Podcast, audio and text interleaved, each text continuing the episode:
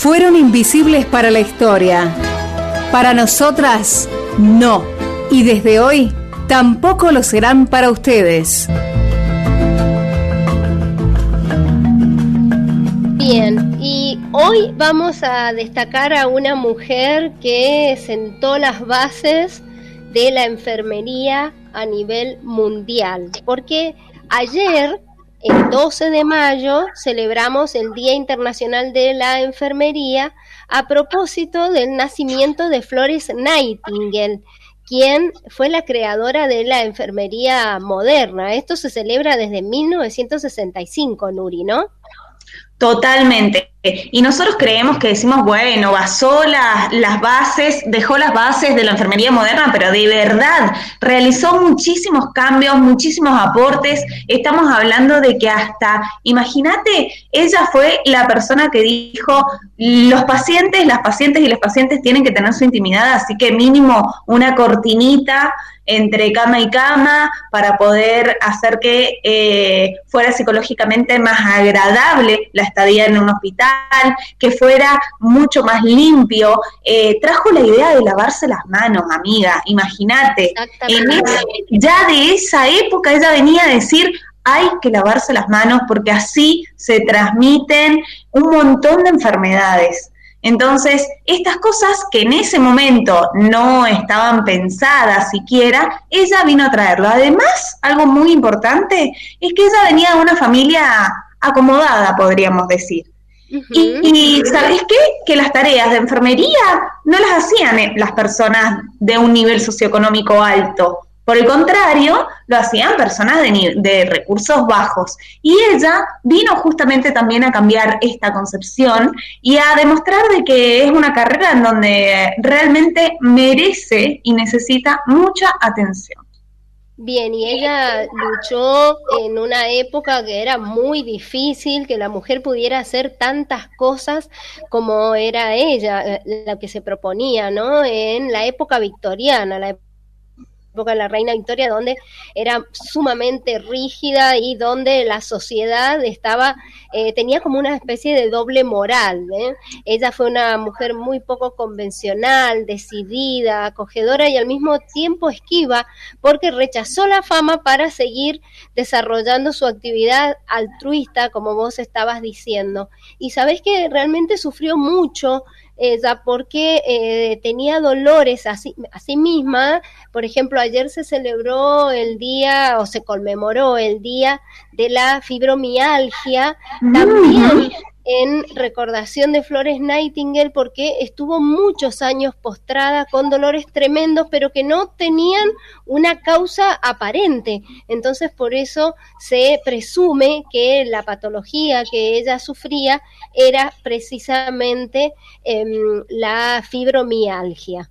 Mira vos, o sea, que vino a romper los estereotipos de la época, a cambiar la idea de la enfermería y la medicina, y encima de todo con fibromialgia, una patología que sabemos que es terrible, pero además de eso, eh, no solamente rompió con los estereotipos dentro de la medicina y de los roles de la mujer, de cuidado y que no servía para nada, y viene a ser algo activo, un rol activo dentro de la medicina, sino que además rompió los estereotipos también de su familia, porque las mujeres tenían que casarse y eran ofrecidas para el casamiento. Y tuvo muchos pretendientes por su familia y, ¿sabes que no se casó nunca. Uno de sus pretendientes fue uno de los socios de la, de la mm, asociación que ella pudo fundar después. Estás muteada.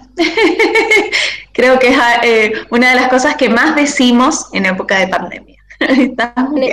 Tenés razón, tenés razón. Pero bueno, es importante tener en cuenta figuras como la de Flores Nightingale porque eh, se hizo, a pesar de que no era lo que ella quería, se hizo muy, pero muy famosa. Los periódicos hablaban de ella como una heroína y la gente realmente se apasionaba por la dedicación que tenía en la tarea que desarrollaba, aún después de contraer ella misma la llamada fiebre de Crimea, siguió trabajando sin descanso, de día velaba por la curación de los enfermos y las enfermas y pasaba la noche a su cabecera para confortarlos y escribir cartas a los parientes de los enfermos y las enfermas. ¿Sabías que esa, eh, eh, esa actitud fue la que después al creador de la, de la mm, Cruz Roja fue sacado de ella el hecho de ofrecerle a personas que ir y acompañar y escribir cartas a los familiares? Fue gracias a ella también parte de la Cruz Roja.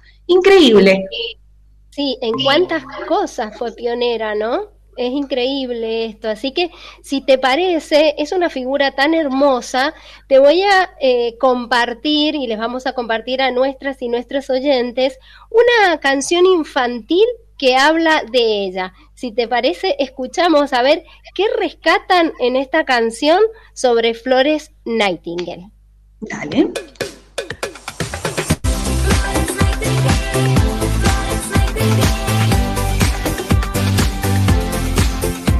Desde pequeña quiso ser una gran enfermera y luego unos años después su primer reto llega, le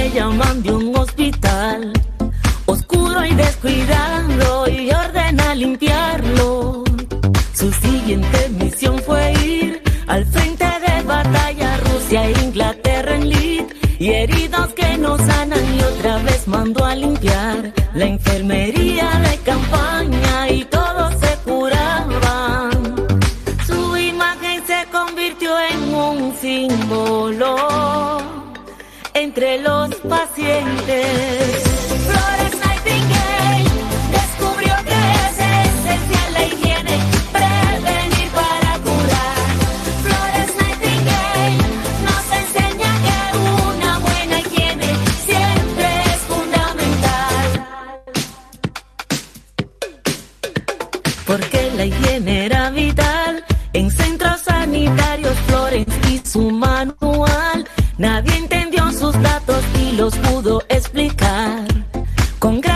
Sencillas que todos comprendían. Y desde entonces, además de curar los enfermos, fue especial la calidad con que les atendieron y así florecentó las actuales bases de los hospitales. Su imagen se convirtió en un símbolo entre los pacientes.